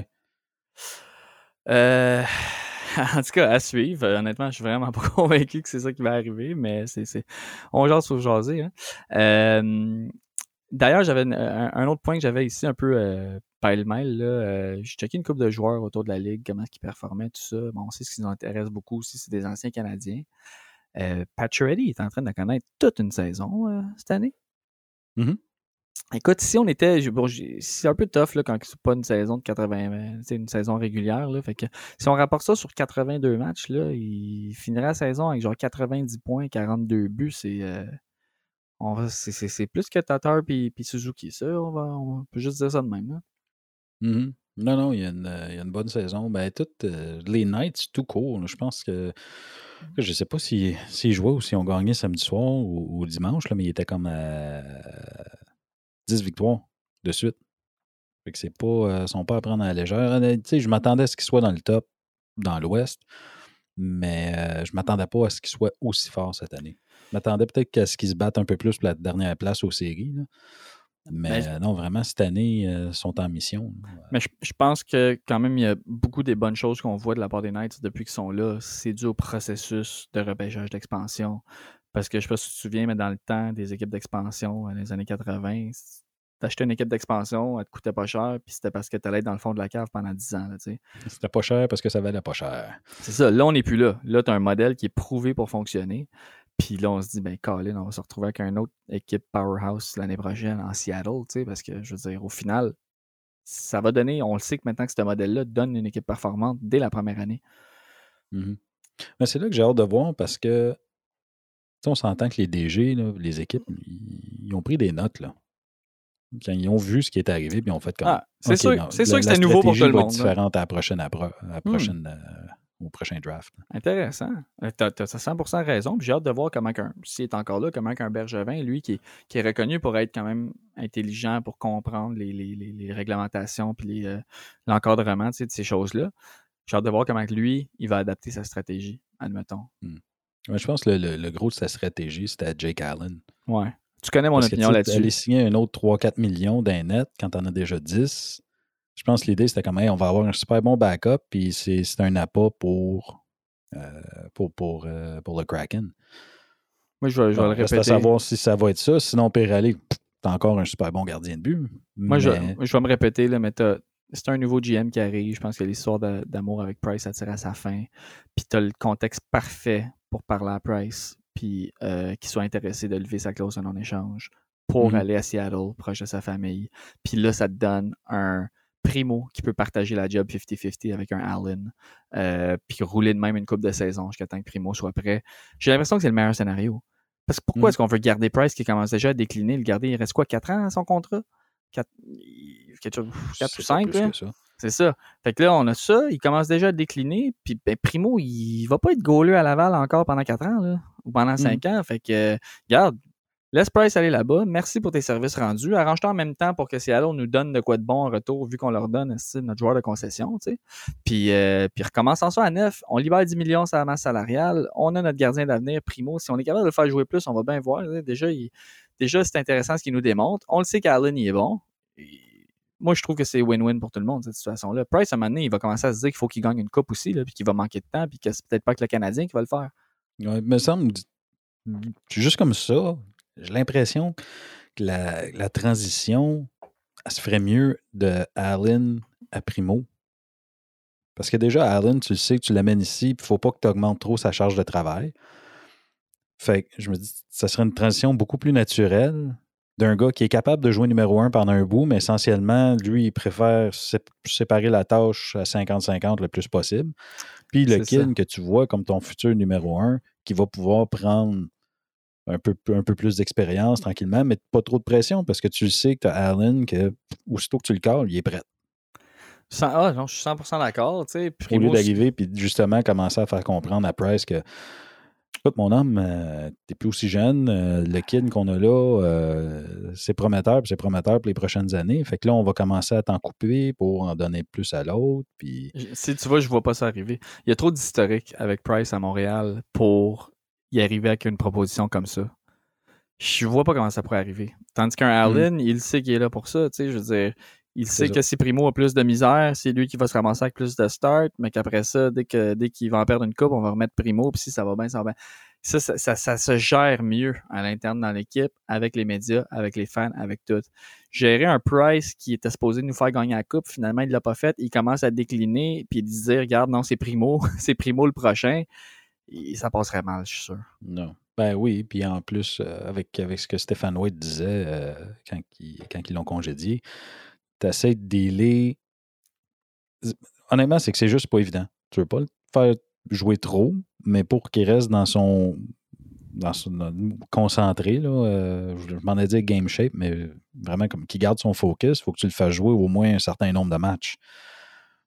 Fait qu'est-ce qu'il est capable de faire le switch tranquillement, pas vite? Je rares sont les gardiens de but qui vont rester vraiment numéro un à avoir à 70% des matchs jusqu'à 38, 39, 40 ans. En ce moment, il y a Mike Smith, c'est pas mal tout. Ryan Miller, Anaheim, il, ben, il, y en a, il, backait Gibson dans le fond. Fait je veux dire, des, des Martin Brodeur là, qui, qui te jouent la majorité de ta saison jusqu'à l'âge de la retraite, euh, t'en as pas de ça. Là. Non. C'est anyway, c'est trop, euh, c'est trop risqué de mettre tes œufs tout dans le même panier. C'est un joueur. Un joueur qui, souvent, s'il joue tous tes matchs, il gagne très très cher. Donc, il prend une grosse partie de ta masse salariale. Puis c'est juste un joueur. Fait que quand lui, il flanche, ben. non seulement c'est juste un joueur, mais c'est juste un joueur dans une position très importante. Fait que si tu mets tous tes œufs dans le même panier là, puis ce joueur-là, il se blesse ou il flanche, t'es dans la merde. fait que tu veux mmh pas ça. Tu veux pas ça.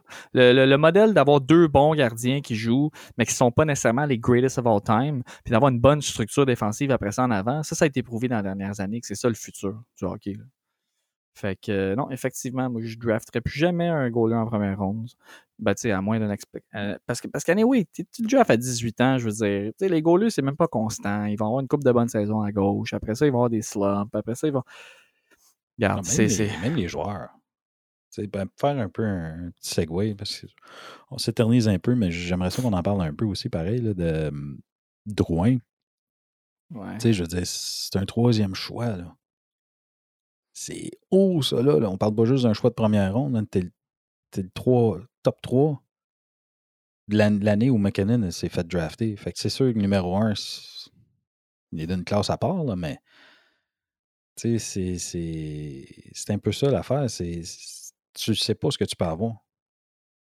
Tu peux avoir de quoi de vraiment écœurant, puis d'un autre côté, tu peux avoir de quoi que finalement ça se retrouve être un goaler euh, bien ordinaire. Je disais, Aïe, aïe. Foucault, ça avait été ça. À un moment donné, c'était comme non, non, euh, il allait être backup, il allait, ça- ça- il allait être solide, il allait être première chose, tu sais, bouf, il se retrouve dans ECHL, puis de donné, euh, attends, regarde, euh, on va essayer ailleurs, puis Non, les, les- le repêchage, c'est vraiment une science non euh, inexacte. Puis je pense évaluer le talent des gardiens de but jeunes de même, c'est encore plus inexact. Fait que, ça fait en sorte que brûle pas ton, ton plus haut choix pour un goaler. Euh, Il y a une chance sur deux que ça marche pas. Puis c'est déjà trop un gros risque. là, hmm.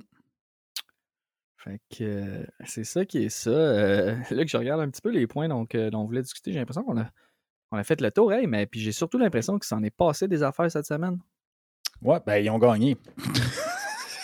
Ben, c'est sûr que notre, notre discussion aujourd'hui, puis c'est pas juste à cause de, de Jordan, notre invité, mais notre discussion était plus le fun, on va se dire, que, que la semaine passée. Je sais pas si tu te souviens, on t'a rendu à faire des.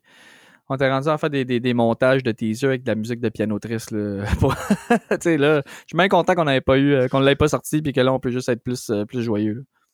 Ouais, non, mais ça, ça, ça fait du bien. Puis c'est surtout les, les deux derniers matchs, c'était pas mal plus intéressant à regarder. là. Honnêtement, le match de, de- des Leafs, là, euh, j'hésitais entre finir le match puis aller me coucher, puis d'aplomb, là, puis aller me coucher. Euh, t'es en train de gagner tranquillement, pas vite. Là. Ouais, ouais, ouais. Moi, avec, j'ai, Puis- j'ai décroché un peu. euh, il jouait le match, là, mais je portais pas trop, trop attention parce que il n'y avait rien d'intéressant à regarder. Ouais, ben, c'est sûr, les autres non plus ne portaient pas trop attention, je pense. Mais c'est ça qui m'écœurait un petit peu cette année parce que si tu de deux ans, trois ans, c'est une équipe qui avait de la misère à, gagner ses matchs, perdait souvent par un but. Mais c'était le fun de les regarder jouer. C'est une équipe qui est entraînante, c'est intéressant de les voir jouer. C'est sûr que tu ne savais pas trop trop ce que tu allais avoir. tu sais, Peut-être qu'elle allait gagner, peut-être que non, mais ils se donnaient soir après soir. Puis cette année, c'est ça qui me c'est ça qui me fatigue de est-ce que vous allez être capable de d'avoir ce beat-là, le beat des deux derniers matchs, puis à partir d'une couple de semaines, garder ça soir après soir, après soir, après soir. Je suis pas convaincu, moi, que la LNH va retourner à son euh, calendrier euh, de, séries éliminatoires euh, ordinaires. J'ai l'impression qu'ils vont garder le, beat qu'ils ont pour la saison, puis pas mal plus de matchs en beaucoup moins de temps. Ouais, ben, tu sais, d'habitude, en playoff, ton équipe, joue aux deux soirs quasiment.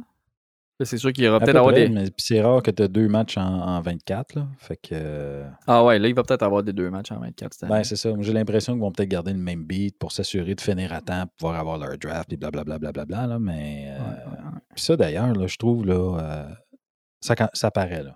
là, là, ça paraît. Puis dans toutes les équipes, là, j'ai jamais vu autant de gars tomber sur le cul Ah ouais? tout seul. là. Sais, les blessés, ça a rapport avec ça aussi. Là, veux, veux pas, ça Oh, ouais, ben ça, on s'en doutait. Mais juste voir, la prochaine game, là, regardez là, le nombre de fois que vous voyez des gars tomber sur le cul.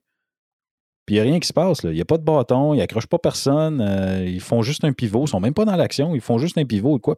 Ah ouais, c'est hallucinant. Au- à, à Calgary, je me demandais si c'était pas la qualité de la glace. Puis euh, finalement, Edmonton, c'était semblable. Euh, Ils sont à Montréal, ça continue de même. Vraiment, tu vois, les gars là, sont épuisés. Ouais. les jambes ont de la misère à suivre. Puis, j'en, écoute, j'en reviens pas. Ça tombe tout le temps, tout le temps, tout le temps, tout le temps. Ben, tu sais, puis c'est aussi, c'est-. Bon, l'année passée, la saison a été coupée court. Fait que le seul hockey que les gars ont vraiment connu, euh, tu sais, COVID, c'était dans les playoffs. Puis ils veulent pas dans les playoffs, les enjeux sont plus gros. Là, ils sont ils viennent de jouer 50 matchs euh, contre, tu contre les mêmes 4-5 équipes. Euh, ils n'ont pas le droit de sortir de leur chambre d'hôtel euh, quand ils sont sur la route. Euh, pas de fans dans les estrades. Ça aussi, d'après moi, ça doit être lourd à porter. Là. À un moment donné, doit juste être comme dans un film de science-fiction là, où, ce que, où ce que tout, tout, tout, tout, est un peu tout croche puis que tu sais plus trop pourquoi tu fais les affaires que tu fais. Là. fait que ça, ça doit jouer. Fait que, fait que sur le mental, puis après ça, sur le physique avec le calendrier qui a pas d'allure, ça fait des.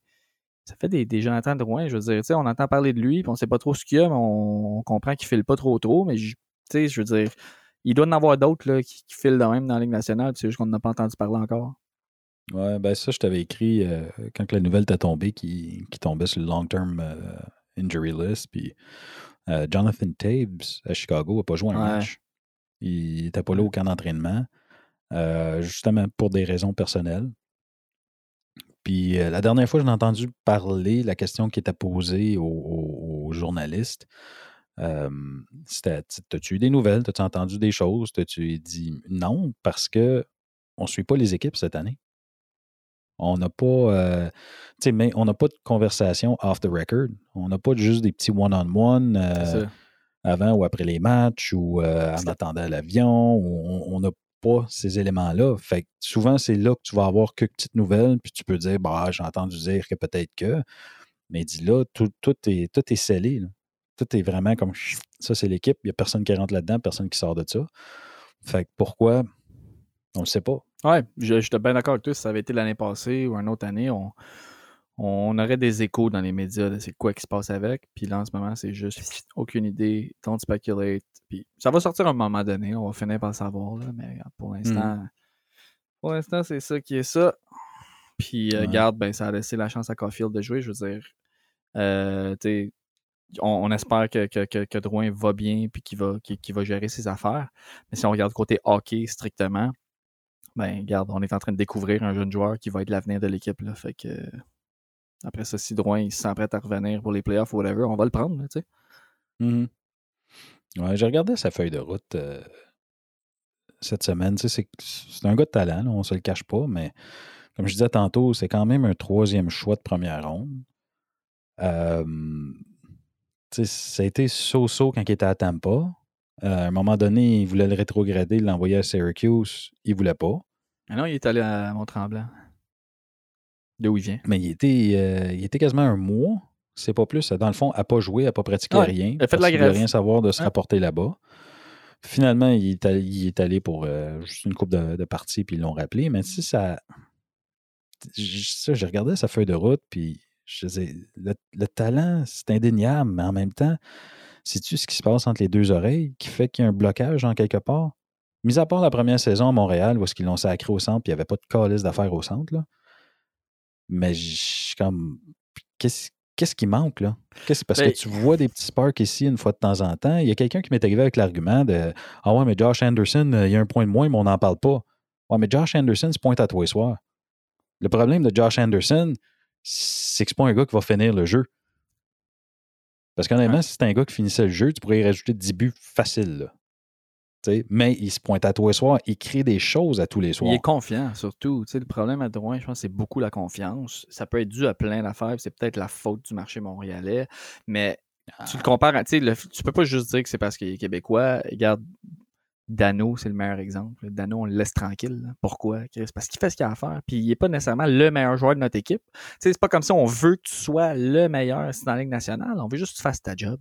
c'est pas compliqué. Mm-hmm. Puis on veut juste que tu justifies ton salaire. C'est vraiment. Euh, non, mais c'est ça. Il y, a, des attentes, puis à un moment donné, il faut y répondre. Puis là, je disais ça aussi, dire ah, le marché à Montréal, je bien de valeur, là, mais à Toronto, euh, c'est pas plus rose. Là. Non, puis dans la NFL. C'est pas mieux non plus. Dans la NFL, dans, dans, dans, dans, la NBA, je veux dire, tu as des marchés qui sont bien plus. Quand tu dans le marché de ton sport, ça va être ça. Ça va être la game. Puis ce qui m'a un petit peu euh, soulagé, si on veut, cette semaine, j'ai entendu dire que Taylor Hall était très, très, très intéressé à joindre aux Canadiens. Je pense que ça a été une question de cash qui a fait que ça n'a pas passé. Parce qu'on s'entend qu'on n'avait pas tant de jeu que ça, mais apparemment qu'il était très assez intéressé cet été, puis qu'il était très intéressé en, arrivant au trade deadline. Fait que peut-être que Marc Bergevin a essayé, puis que finalement, le lot qui voulait que Buffalo garde en fait salaire, peut-être que ça ne marchait pas, ou peut-être que Buffalo voulait avoir en retour, euh, justement en gardant une portion du salaire, tout ça, ça il devait se dire que ça ne valait pas la peine. Mais je me dis, OK, ben, c'est intéressant à savoir parce que dans le fond, tu sais que les, les, agents libres qui sont dans le top commencent à avoir un intérêt pour venir à Montréal. Fait que je me dis, rendu là, c'est peut-être pas tant une question du marché, ce qui est difficile ou pas avec les joueurs. Tu joues dans un marché de hockey, c'est sûr que ça va être plus difficile parce que oui, tu as plus qu'un journaliste qui te suit. Puis il y a plus de gens qui regardent la game. Tu as plus de chances de te faire rencontrer au supermarché puis de te faire poser des questions. Il y a plus, tu sais. Fait que je suis pas. Tu sais, Montréal, plus dur, c'est Québécois. Non, je trouve pas. Si, tu arrives ici et tu as des attentes, on va te dire Kovalev, on en parlait tantôt. Il y a, eu des moments, c'était pas rose avec lui, là. Mm. Quand il tombait dans un gros creux, puis tout le Puis c'est pas un Québécois. Mais il y avait des attentes. Ben, je, pense que la, je pense que la grosse différence, euh, c'est que les Québécois, leur famille est ici. Puis ça doit être beaucoup leur famille qui, qui, reçoivent ce genre de commentaires-là. ça doit être beaucoup la famille qui reçoit beaucoup de, du, de ce qu'on entend puis de ce qu'on reproche à ces joueurs-là. Versus un Kovalev, lui, si lui il décide qu'il lit pas, parce que souvent les joueurs disent Ah, moi je lis pas ça, je lis pas ça. Mais c'est sûr qu'un Kovalev qui lit pas une nouvelle, il n'en entendra pas parler. Un Drouin qui lit pas une nouvelle, il y a quelqu'un dans son entourage qui va finir par y, par dire quelque chose. Puis c'est peut-être là l'enjeu qui, qui rend ça un petit peu plus compliqué. Ouais, peut-être. Bref, c'est la réalité du marché. Puis garde, euh, moi, c'est pour ça que quand on a échangé un piqué Souban, je capotais puis je trouvais que c'était la pire erreur au monde. Bon, le, futur après ça m'aura pas donné raison. Mais lui, c'était un gars qui en voulait de la pression. Puis c'était avec de la pression qu'il jouait bien. Puis, tu sais, mmh après ça, ben, il n'a plus jamais aussi bien joué. Pourquoi? Peut-être parce qu'il a connu le high de Montréal, puis que lui, après ça, il n'a plus jamais retrouvé ça ailleurs, puis que, puis que, puis que ça l'a joué sur son, sa drive, tu sais, je veux dire, mais il y en a des joueurs comme ça, c'est ces joueurs-là qu'un GM devrait chercher à amener à Montréal, sachant que si le joueur n'est pas capable de dealer avec ça, ben, il ne performera pas comme il est supposé. Mm Ouais, puis c'est sûr qu'à à Nashville ou à New Jersey, t'es pas exactement dans les plus gros marchés. Là. ce qui est poche pour lui, il recommençait à trouver sa groove finalement cette année, puis euh, il a pogné la COVID, puis sideline. Là. Mais ah, ceci dit, je ne sais pas, je l'ai déjà dit sur le podcast, mais une des choses que j'ai toujours apprécié de Piquet Souban, c'est autant qu'il était jet set, autant qu'il aimait l'attention, tu ne le voyais jamais dans la marde. Tu n'avais pas d'histoire comme les frères Costitine puis les dealers dope, toutes ces affaires-là qui sortaient. Tu n'as pas d'histoire de ça de Piquet Souban. Oui, OK, il sortait après les matchs. Oui, OK, il allait faire, euh, il allait danser, whatever il était là, t'en as des selfies partout, puis des. Tu sais, il, il, était se mettait pas dans le trou. Il se mettait pas dans le trou. Il était jamais dans la merde. Tu sais, t'avais pas d'histoire de lui euh, complètement sous à la fin d'une soirée ou de. Il n'y en a pas. Fait pour moi, c'est comme c'est l'idéal. Un, tu t'en vas faire du PR constamment, puis tu as du fun à le faire. Deux, tu te mets pas dans la merde. Si tu veux de plus. Non, mais c'est parce qu'à Montréal, on à Montréal, on veut que ça soit le logo en avant du chandail qui soit plus gros que tout. Puis quand tu as des joueurs qui arrivent, puis que soudainement, tu as des fans pas de hockey qui savent c'est qui Piqué Souban, mais là, le Canadien n'aime pas ça.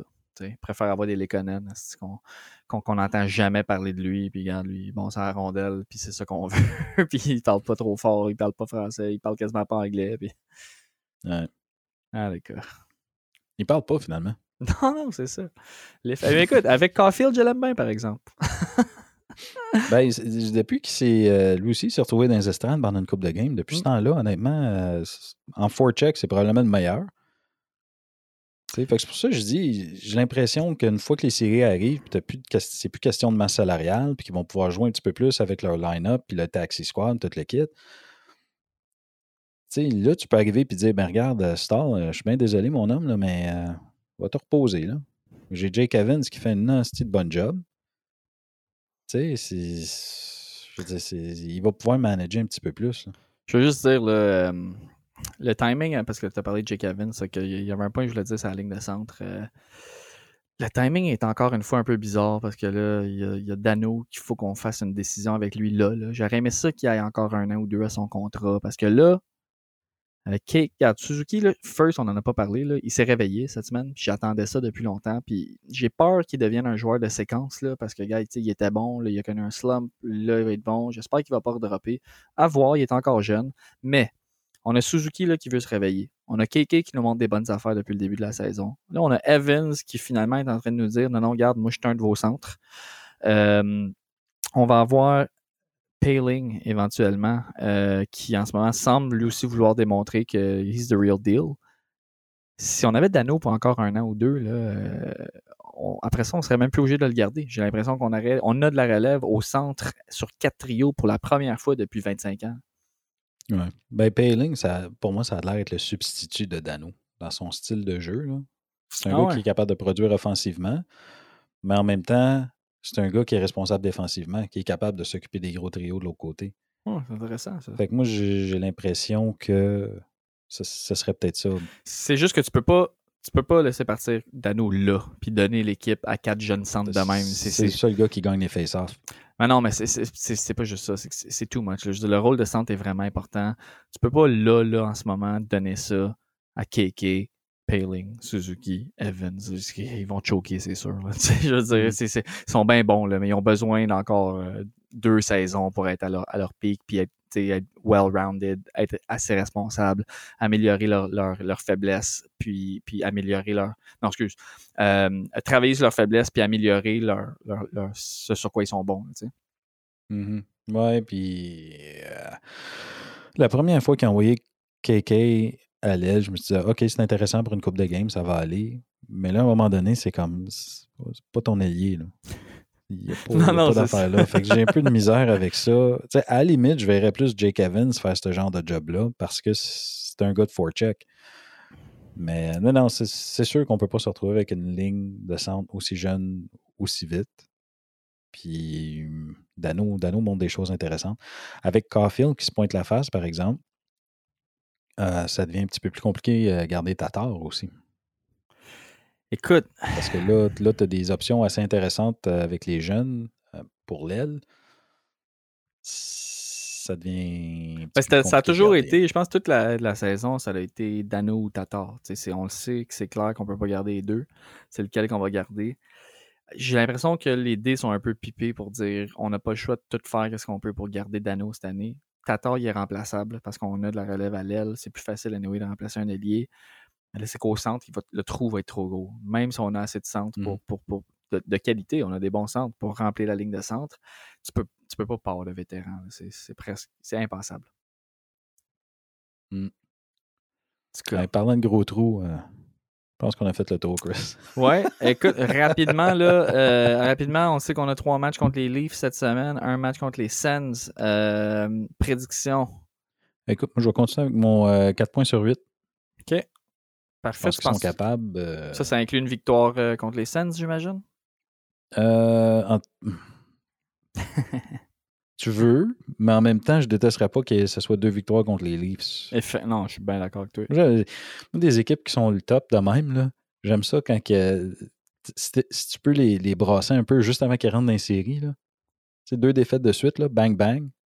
Semble, Ouais. Oh, hey, là, ils se mettent à se questionner, puis euh, peu importe que ce soit eux qu'on rencontre en première ronde ou pas, ben là, le doute Ah est installé, puis c'est beaucoup plus intéressant. Puis, tu sais, les Sens sont éliminés. Fait que, je pense que là, c'est mathématiquement fait. Fait que, tu sais, ce match-là ne voudra plus dire grand-chose pour eux. Euh, alors que les Leafs, comme tu dis, on, peut leur faire mal à leur orgueil. Puis, hein, on va se le dire, c'est toujours le fun en Christian aux, Le- aux Leafs. Mhm, mhm. Ouais, ouais. Bon. Puis, euh, ben, honnêtement, si, si les Leafs sortent comme qu'ils ont sorti euh, mercredi soir, là, ils peuvent les battre. C'était pas. c'était c'était une équipe. Tu, tu pourrais- tu pouvais voir que c'était comme une bonne équipe dans le sens où ils n'ont pas eu à trop en faire, puis c'était assez ce soir-là, parce que là, il n'y avait pas d'opposition. Ben, moi, je, vais- moi, je vais pré- moi, je vais prédire deux victoires contre les Leafs, une contre les Sens, pour euh, un total de 6 points sur 8. J'aime la lancée qu'on a amorcée la semaine passée. J'espère que ça va continuer. Je veux voir le Canadien arriver en force dans les playoffs. Fait qu'on va leur souhaiter. Je vais leur souhaiter un.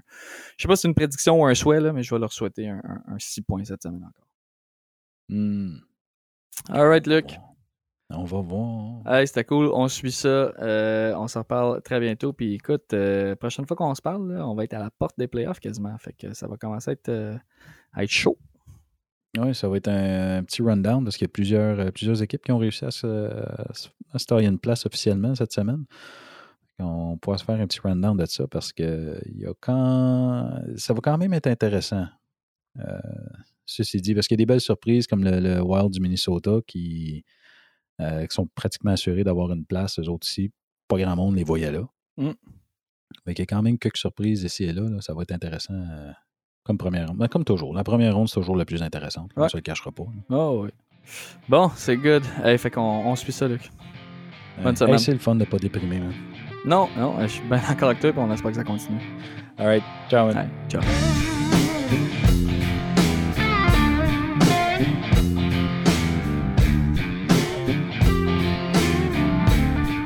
Hey Chris, si tout ce beau monde-là veut nous suivre, là, où est-ce qu'ils vont? C'est super, super, super simple.